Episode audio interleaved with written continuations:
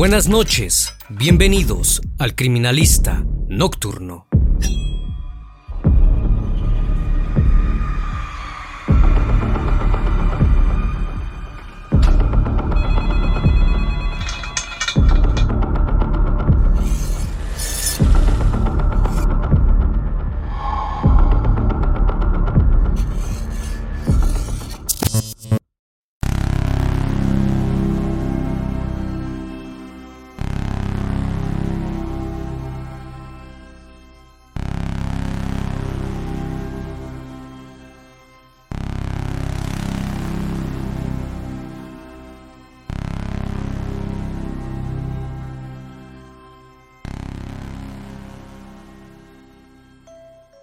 Moscú, Rusia. El Parque Vitsa es conocido como el parque natural más grande de Moscú, con una expansión territorial de 2.200 hectáreas, que alberga una gran cantidad de vegetación y un amplio bosque, donde decenas de personas acudían diariamente a caminar o a realizar actividades recreativas, el cual es un espacio perfecto para escapar de la ciudad y la rutina. Sin embargo, este bosque también fue escenario de hallazgos espeluznantes que empezaron a ocurrir en el año 2001. El patrón de las víctimas era muy similar, todas ellas evidentemente vulnerables, pero no fue hasta el año 2005 que siete hallazgos durante todo ese año en el Parque Bitsa pusieron en marcha a la policía, ya que la prensa empezó a nombrar al responsable de tales acontecimientos, el maníaco o la bestia de Vitska. El 14 de junio de 2006 fue hallado en el mismo parque el cuerpo de una mujer identificada como Marina Moskalyova, de 36 años de edad. Al momento de ser revisada, encontraron un boleto del metro en su bolsillo, así que los investigadores rápidamente acudieron a él para revisar las cintas de vigilancia del sistema del metro de Moscú, lo cual sabían de antemano que no sería una tarea nada fácil. Lo que en esos momentos no sabía la policía era que la víctima había dejado una nota a su hijo diciéndole que iba a salir con Sasha, cuyo nombre es utilizado como diminutivo de Alexander, un compañero de trabajo del centro comercial y que había dejado el número telefónico de este. Luego de que se dio a conocer la víctima recientemente encontrada, el 16 de junio, su hijo se comunicó con la policía para reconocer el cuerpo y dio las primeras pistas del caso, pues gracias a que dejó el número telefónico, pudieron rastrear la ubicación de este sujeto. Ese mismo día, tras revisar por horas las cintas de vigilancia, lograron encontrar a Marina, acompañada de un sujeto quien apuntaba como el principal sospechoso. Ya por la noche, a eso de las 10.30, la policía acudió al domicilio de Sasha, cuyo nombre era Alexander Pichuskin. Una vez que fue interrogado, negó haber estado con Marina aquel día de su desaparición, por lo que de inmediato fue detenido, pues las autoridades ya contaban con el video de las cámaras de vigilancia. Alexander se entregó sin oponer resistencia y una vez que llegó a la jefatura, siguió afirmando que no tenía nada que ver con el caso que estaban investigando. Si bien eran compañeros de trabajo, no significaba que estuviera involucrado. Pero luego de unas horas, la policía registró su hogar pudo encontrar un martillo con manchas de sangre y un tablero de ajedrez que tenía marcado 61 casillas, al cual le faltaban tres recuadros para ser llenado por completo. Al tener estos indicios, fue interrogado nuevamente, pero esta vez le mostraron las pruebas que tenían en su contra. Al verse acorralado, no tuvo más opción que confesar. Durante la entrevista afirmó que había invitado a Marina a un picnic por el parque un día antes de que fuera hallada, y mientras caminaban por el bosque, se estaba cuestionando internamente si tenía que hacerlo, convenciéndose que no tenía otra opción más que acabar con ella, ya que de no hacerlo, sería una completa tortura para él. Sin embargo, la macabra confesión vendría después, puesto que al mirar fijamente a la entrevistadora le dijo que no era su primera víctima y que había ultimado a 61 personas en los últimos 14 años, asegurando ser el temido maníaco del Parque Vitska y que su principal objetivo era llegar a la cifra de 64 víctimas para completar el número de casillas de su tablero de ajedrez. afirmó convincentemente no arrepentirse. Por el contrario, dijo que se sentía como Dios al decidir el destino de cada una de las personas que privó de la vida, pues se sentía como el padre de ellos, ya que fue él quien les abrió las puertas al otro mundo. Y no solo eso, sino que destacó que la vida sin asesinar es como la vida sin comida, es decir, fundamental. Pero como todo caso criminal, todo lo dicho debe ser probado, pues de no ser así, solo se convierten en especulaciones.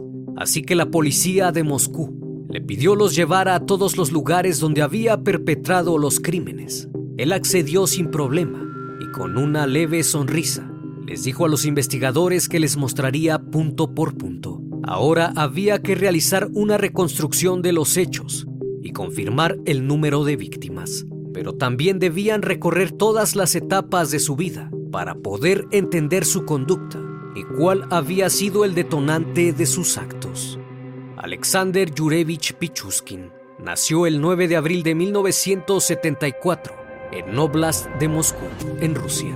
Su padre era un hombre alcohólico y agresivo que lo abandonó a él y a su hermana durante su infancia, creciendo en un ambiente disfuncional, donde pasó al cuidado de su madre. Cuando llegó a la edad de cuatro años, hubo un evento importante en su desarrollo debido a que se cayó de un columpio y recibió un fuerte golpe en la cabeza que lo dejó con un impedimento del habla, provocándole un daño cerebral. Por esta razón, fue enviado a un instituto para niños con discapacidades.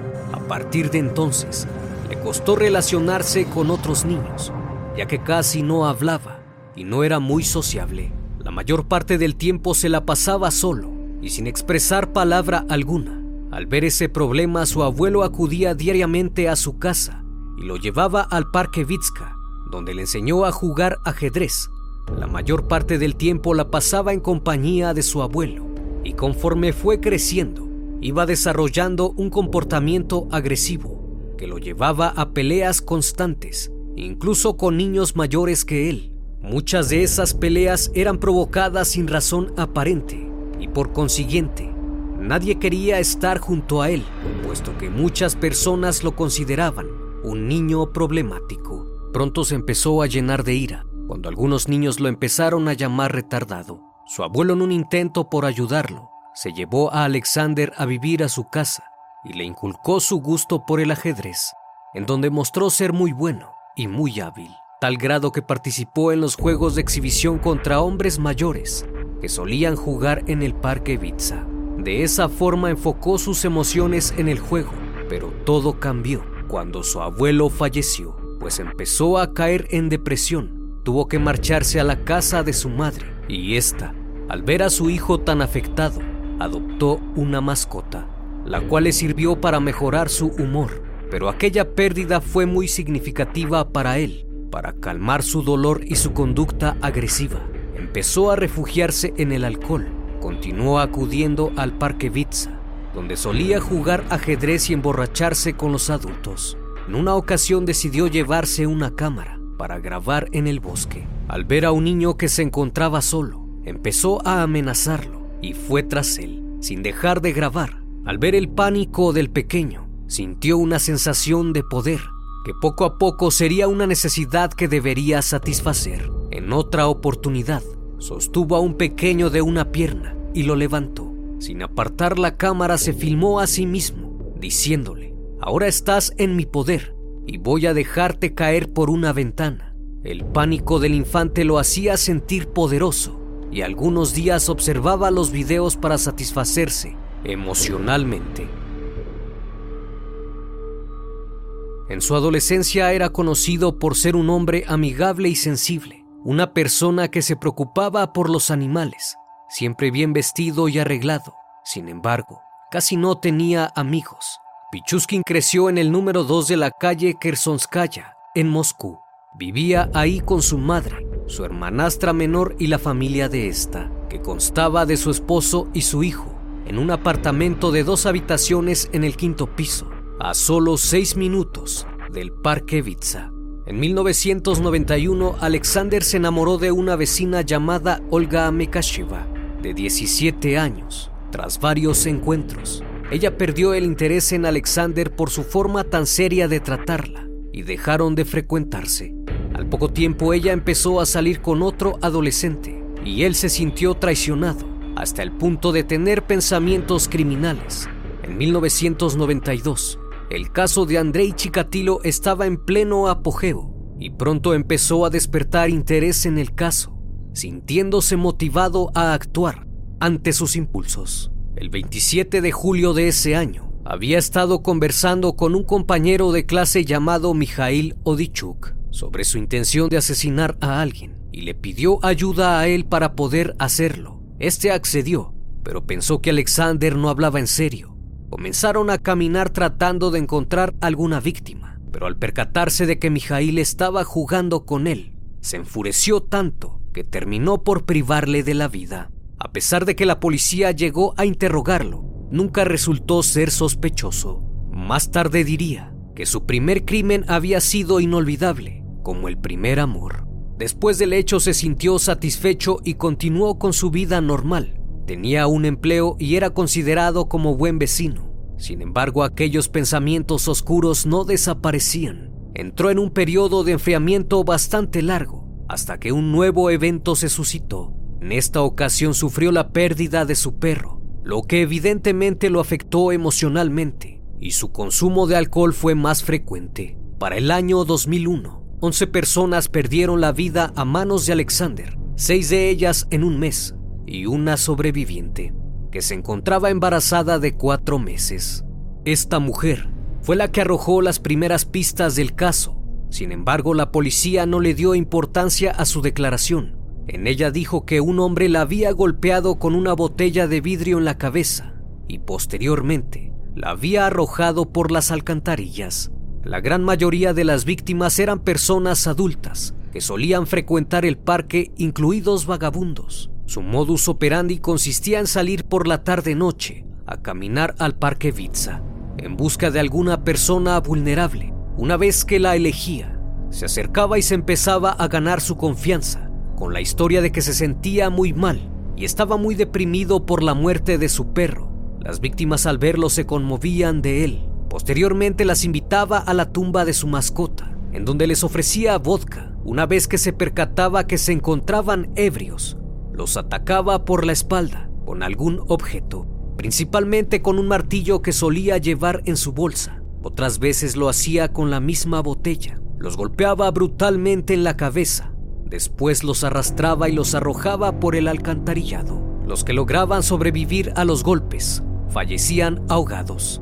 Las víctimas siempre eran encontradas con el cráneo fracturado en pedazos y algunas veces tenían incrustada una botella de vodka rota en la cabeza. Más tarde diría que le gustaba escuchar el sonido de un cráneo partiéndose y ver a las personas agonizar. Debido a que la mayor parte de sus víctimas eran personas sin hogar, la policía no prestó mayor atención al caso.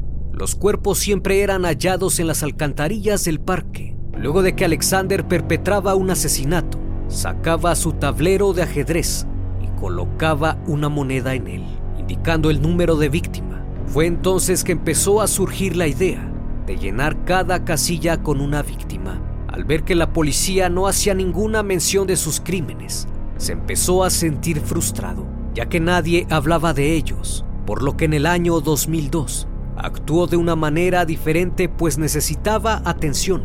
Sus ataques se volvían cada vez más salvajes y ya no se preocupaba por ocultar los cuerpos, por el contrario, los abandonaba en un lugar donde eran fáciles de encontrar.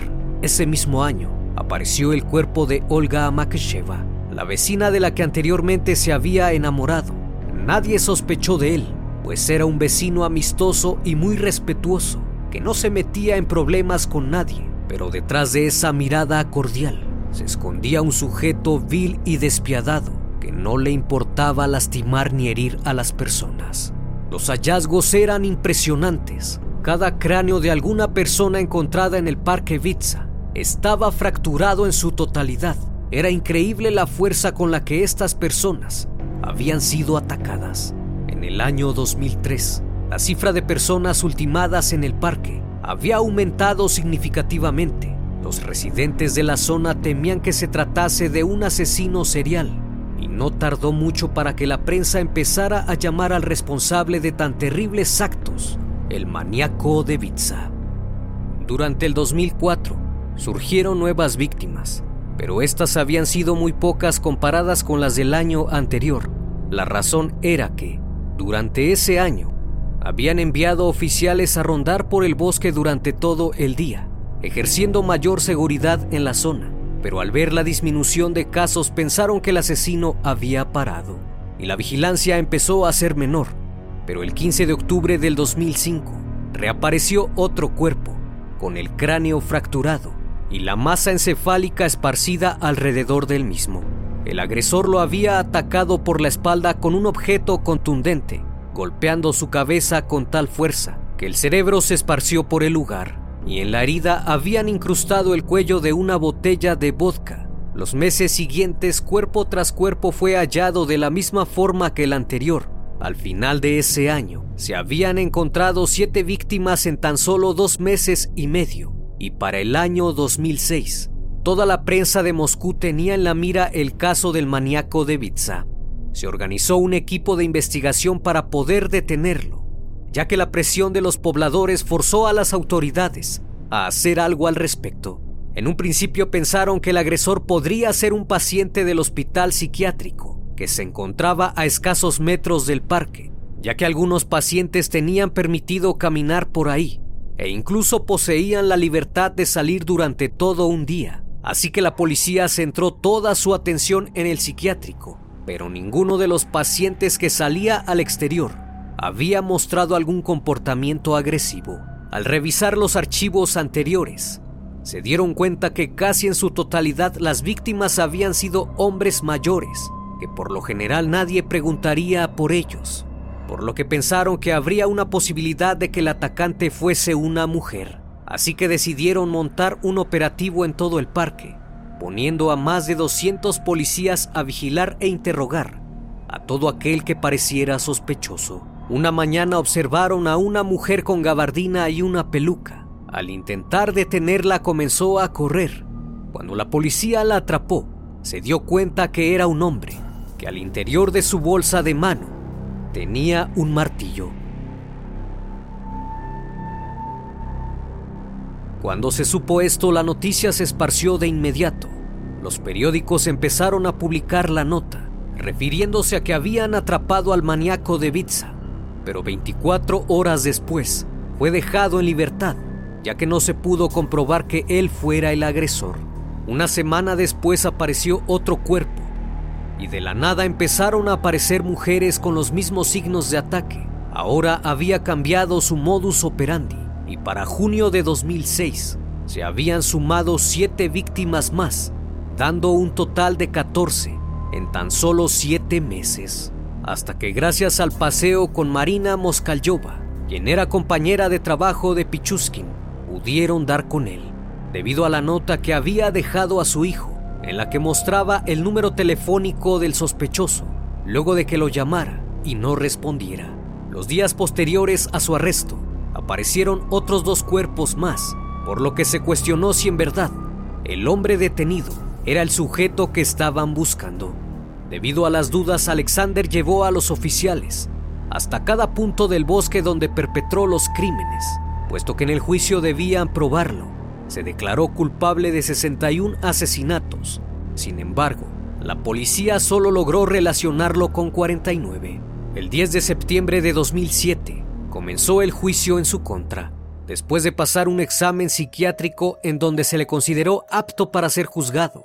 En este caso, Alexander Pichuskin no quería que lo vieran como un enfermo mental, sino más bien como una persona que le gustaba asesinar.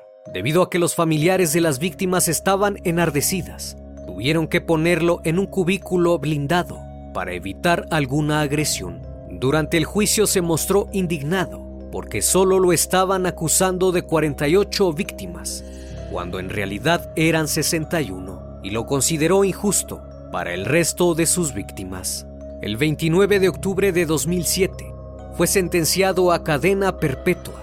Nunca se mostró arrepentido y por el contrario, dejó muy en claro que él fue el juez, el acosador y el verdugo de cada uno de ellos. Finalmente dijo que planeaba terminar con la vida de 64 personas, que era la cantidad de casillas en su tablero de ajedrez, lo que le hizo ganar su otro sobrenombre, el asesino del ajedrez.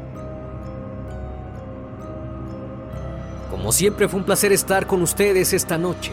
Espero que sigan pasando un excelente día y estén de lo mejor. Si aún no estás suscrito, te invito a que lo hagas y seas parte de esta gran comunidad. Esto es El Criminalista Nocturno. Hasta la próxima emisión.